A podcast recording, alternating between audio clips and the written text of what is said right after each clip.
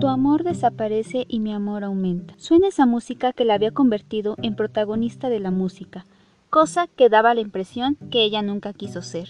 En determinado momento, su voz ya no se percibe y queda ahogada por el ruido del público, por los sonidos con los que los asistentes manifiestan su frustración y su deseo, con unas voces que le recuerdan a la cantante la letra de su propia canción. No podía ver a Amy como una persona mayor, ella era una niña, una niña que explotó como un petardo, y se fue, como si hubiese terminado su estancia en el mundo, declaraba la madre de Amy a propósito de la muerte de su hija. ¿Hasta dónde el amor, la obsesión y las decisiones erróneas que tomamos en nuestras relaciones afectan a nuestra familia, a nuestros amigos, a los que nos rodean? ¿Hasta qué punto debemos observar y guardar silencio ante una llama incandescente que se consume día a día? Hola, soy pensativa y te doy la bienvenida a este tercer capítulo lleno de excesos, dolor, sufrimiento y desamor. ¿Has visto alguna vez alguna persona que amas atrapado o atrapada en un mar de sufrimiento por un amor mal correspondido? Exploremos juntos la vida del nuevo miembro del Club de los 27, Amy Winehouse. Ven y quédate a dormir conmigo. Amy Winehouse nació en Londres en 1983 su padre era Mitchell, un conductor de taxi, y su madre Janice, una farmacéutica, quienes siempre la rodearon de un amor incondicional en sus años de niñez. Lastimosamente, sus padres se divorciaron cuando ella apenas tenía 8 años de edad, lo que hizo que ella se volviera muy apegada a su abuela. Amy mostró tener talento para la música y el canto. Su inconfundible voz de diosa del R&B guiaron su camino al estrellato, a la fama y también a los excesos. Con tan solo 14 años de edad, ella tocaba la guitarra y escribía sus propias canciones, las cuales presentaba en su ciudad natal, Londres. Su vida en el alcohol, como la de muchos otros adolescentes, inició desde muy pequeña, ya que empezó a tomar desde que tenía 14 años de edad. Beber en la adolescencia no es bueno. No lo hagas, por favor. Te dejo una pequeña nota. Cuando eres joven tienes muchas oportunidades para comerte al mundo. Tienes edad, eres mayor, sí, pero no desperdicies esos años que nunca van a volver en excesos que no sabes si realmente puedes controlar. Solo ten conciencia y piensa dos veces antes. Siempre llega el momento para todo.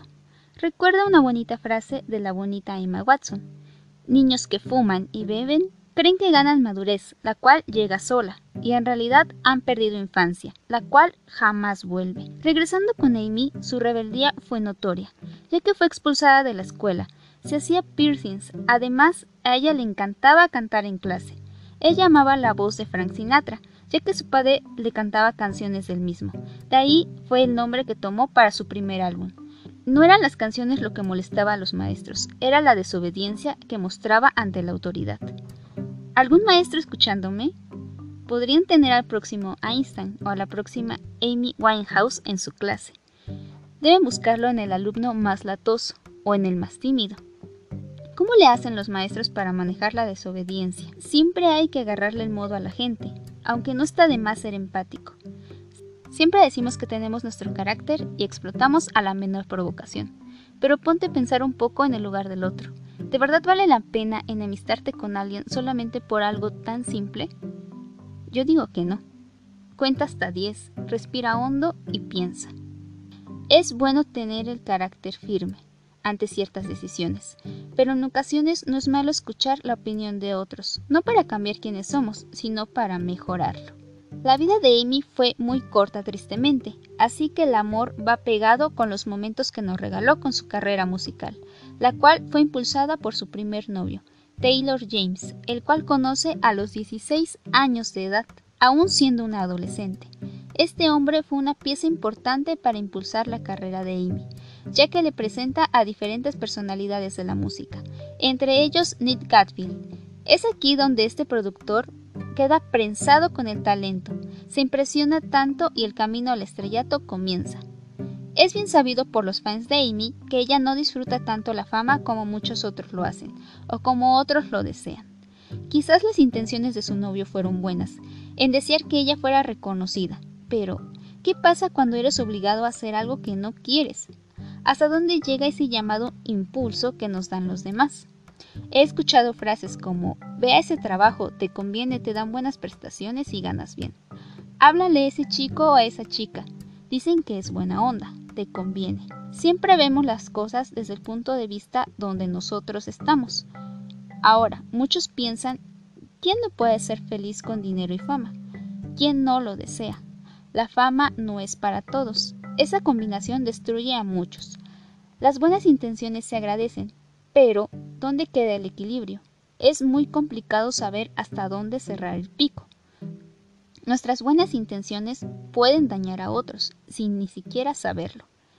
Antes de todo debemos preguntar, ¿quieres? ¿Te han obligado a hacer algo de lo que te arrepientes? El éxito le sonrió fácilmente a Amy, pues su primer álbum, Frank, fue acogido con gran aceptación por la crítica y el público. De la mano de esto vino algo llamado alcoholismo, problemas alimenticios. En algunas ocasiones su madre declaró que ella llevaba una dieta bastante extraña, donde le decía que solo masticaba la comida y la escupía. Siendo muy joven, no falta quien se pregunte, ¿dónde están los padres de Amy? ¿Cómo es posible que la dejaran beber así? ¿Cómo es posible que la dejaran sola con tantos problemas? Pues no fue así, los padres de Amy y su manager trataron de hacerla ver que estaba haciendo mal. La trataron de regañar, pero la mujer tomó todo a mal e incluso se tornó agresiva. Aguas, ¿eh? Es bueno escuchar a los padres, aunque seamos ya mayores. No niego que hay padres demasiado entrometidos en la vida de algunos hijos, pero en esta ocasión un buen regaño sí era bien merecido. Muchas veces la mala actitud nos rezaga en la soledad. Cuando necesitamos de amor o consuelo, resulta que las personas temen a nuestra reacción, que prefieren no preguntar cómo estamos. Elige bien y con sabiduría qué consejos son buenos para tomar y cuáles solamente buscan afectar tu vida. No caigas en una arma de doble filo. A veces nos rodeamos de gente que nos dice lo que deseamos escuchar, para que no nos enojemos o para que cedamos a favores que ellos quieren que nosotros hagamos. Sé sabio. Si alguien se acerca a ti porque eres el chico o la chica fiesta, ponte a pensar. A veces terminamos alejando a las personas que realmente nos quieren y nos aman. No nos quita nada escuchar un buen sermón, que en ocasiones nos ayuda a mejorar nuestra vida. La vida de Amy fue lastimosamente muy corta. Era muy joven y cuando somos jóvenes cometemos sin fin de errores. No puedo o no podemos no sentir empatía por esta joven, quien murió justamente a la edad que ahora yo tengo, o que quizás alguien que conocemos tiene. Los errores, dice mi madre, cuestan, y cuestan caro, y el mayor error de Amy no fue ni siquiera el alcohol ni las drogas. El mayor error de Amy se llamó Blake, un chico que conoció en una noche de cigarrillos y alcohol, cuando ella era novia de Taylor James, el hombre que la apoyó a iniciar su carrera. ¿Por qué siempre pasan cosas así? Porque siempre nos enamoramos de alguien más cuando tenemos pareja o cuando esa persona tiene pareja. Blake era un hombre realmente despreciable con Amy. Algunos dicen que él le cobraba por besos. ¿Cómo es esto? Pues imagínate, estás con tu novio o con tu novia. Tú buscas un cariño, un apapacho, que te mimen, que te besen. A veces solemos pedir un beso en la intimidad de la relación. Dame un beso, pedía Amy. Entonces dame un poco de plata, respondía Blake. Ella entregaba dinero a él, y él cumplía el trato y le daba amor. ¿Te imaginas esto? De ser cierto, es realmente monstruoso. El amor se debe de dar, porque se siente, no porque alguien te dé dinero. Blake regresó con su exnovia aún estando con Amy, cosa que destrozó completamente a la cantante. ¿Y a quién no le destrozaría el corazón una traición como esta? Te vas a dormir con la idea de que la persona que duerme a tu lado te ama, y al día siguiente esa misma persona se va con alguien más, se aleja de ti y te quedas con la duda de qué hiciste mal, de cuántas veces pensó en alguien más estando contigo comienzas a menospreciarte y a hacerte chiquito o chiquita, y un mundo se te viene encima. Solo gritas por dentro, ¿por qué? ¿Por qué? Quisieras correr en la noche en busca de esa persona. Lo esperas por la ventana ansioso a que vuelva, pero jamás llega, y tienes dos opciones, volver a levantarte o seguir esperando algo que no va a volver. O quizás lo haga, pero ese algo ya está roto y no te deja ser feliz. Jamás la duda te va a dejar ser feliz. Pues a todo esto agrega fama y excesos y obtienes a un ser humano completamente destrozado. Es tan triste ver cómo algo tan bello termina por extinguirse, como las flores cuando se marchitan. Amy, como muchos de nosotros, no aprendió la lección y como mencionábamos, ansiaba tanto que esas manos la volvieran a acariciar y que esos labios la volvieran a besar. Contra todo pronóstico y teniendo fe que era lo único que podía poseer en esta relación, se casó en secreto. Una terrible decisión. Ella estaba en contra de las drogas, las drogas duras, por así llamar a las adictivas. Ella jamás se había drogado, dicen sus familiares. Estas llegaron con su matrimonio. Ella tomó la decisión de probarlas después de estar casada. El matrimonio no trajo la felicidad que esperó tendría, estando unida ya de por vida con este hombre, pues él no la cuidaba, ni siquiera se cuidaba a sí mismo. Eran como dos bebés viviendo en una misma casa, jugando a ser adultos. Las drogas los consumían a ambos, y la carrera de Amy se estancó, y dio pie a fotografías de ellos, llenos de cicatrices, de sangre y visiblemente demacrados. Todo esto escandalizó al mundo. La carrera de Amy quedó a un lado y dio pie al escándalo.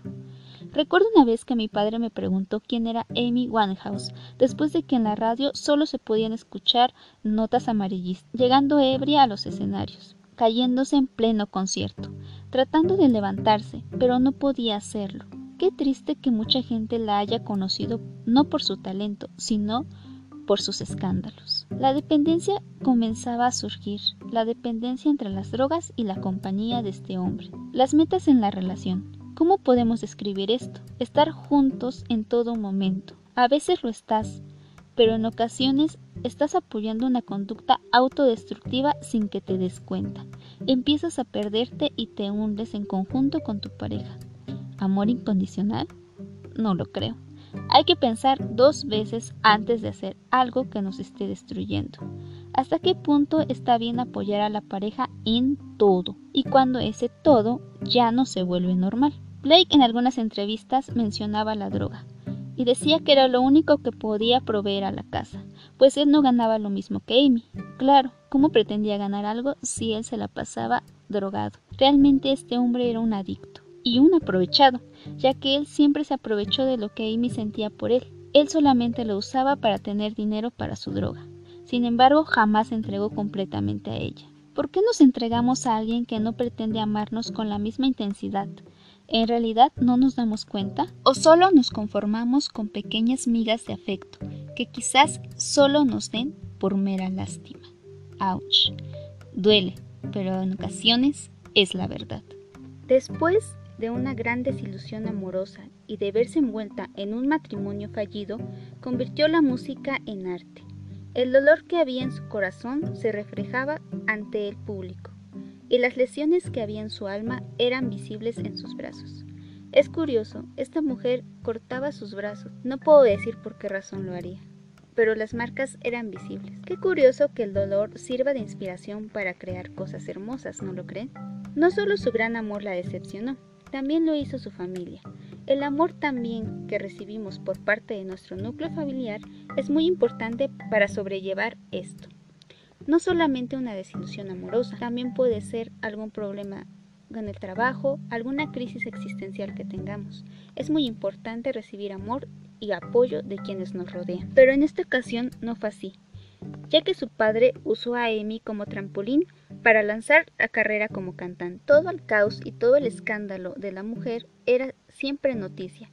Ella buscó refugio con su padre, quien llegó con cámaras para grabar una especie de documental.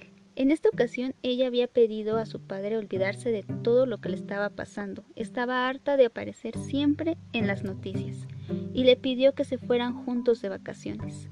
Como respuesta él hizo esto llegó con cámaras e hizo una especie de vacaciones con él. Lamentable decisión, ¿no? Siempre surge la idea de por qué nadie la cuidó, de cómo podemos aprender de esto.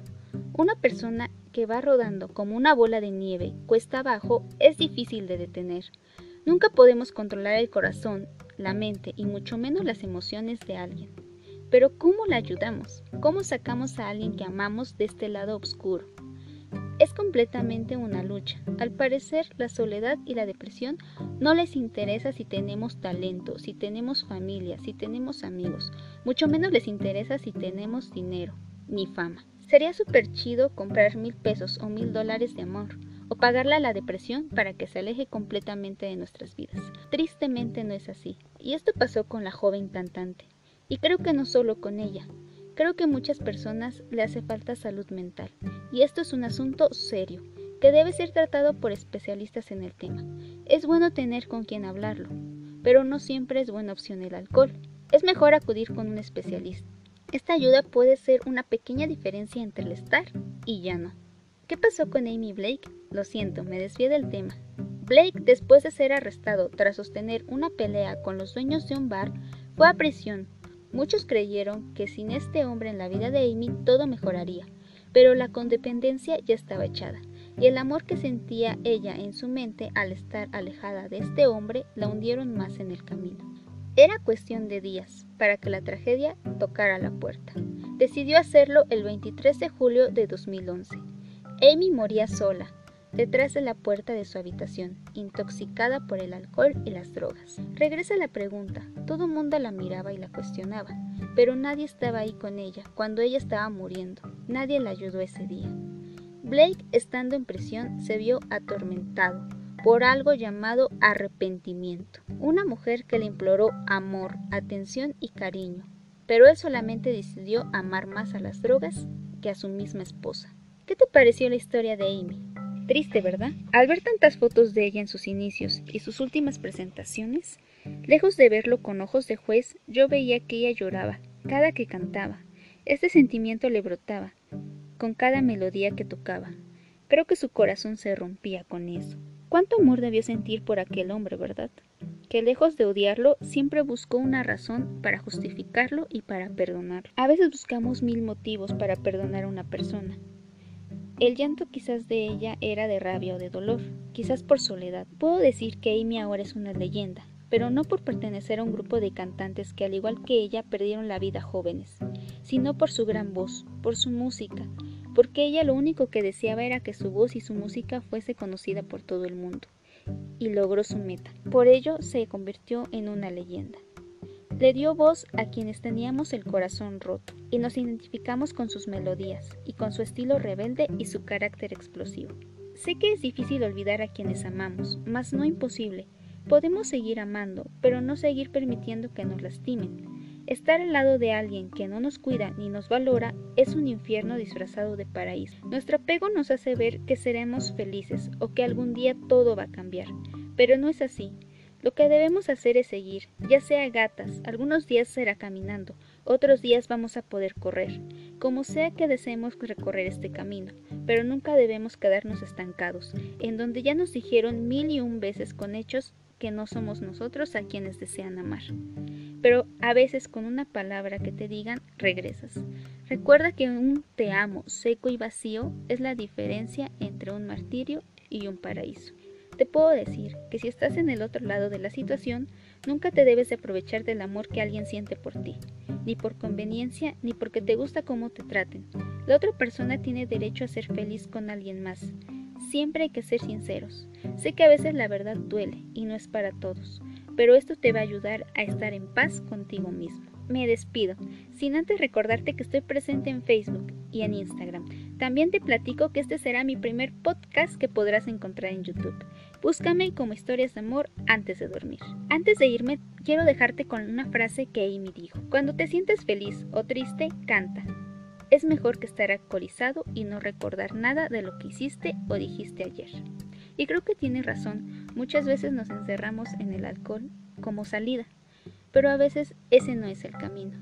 Quizás lo hacemos por dolor, porque otra persona no esté con nosotros, pero siempre recuerda, esa persona va a ser feliz y va a ser libre y va a estar con alguien más. Y no es su culpa, es lo que debemos de hacer y es la regla de la vida. Piensa en ti, no es justo que otra persona esté viviendo y sea feliz con alguien más y tú solamente busques que esa persona regrese contigo por ese medio. Piensa siempre en ti y esa no es la solución. Yo soy pensativa. Un beso enorme. Bye.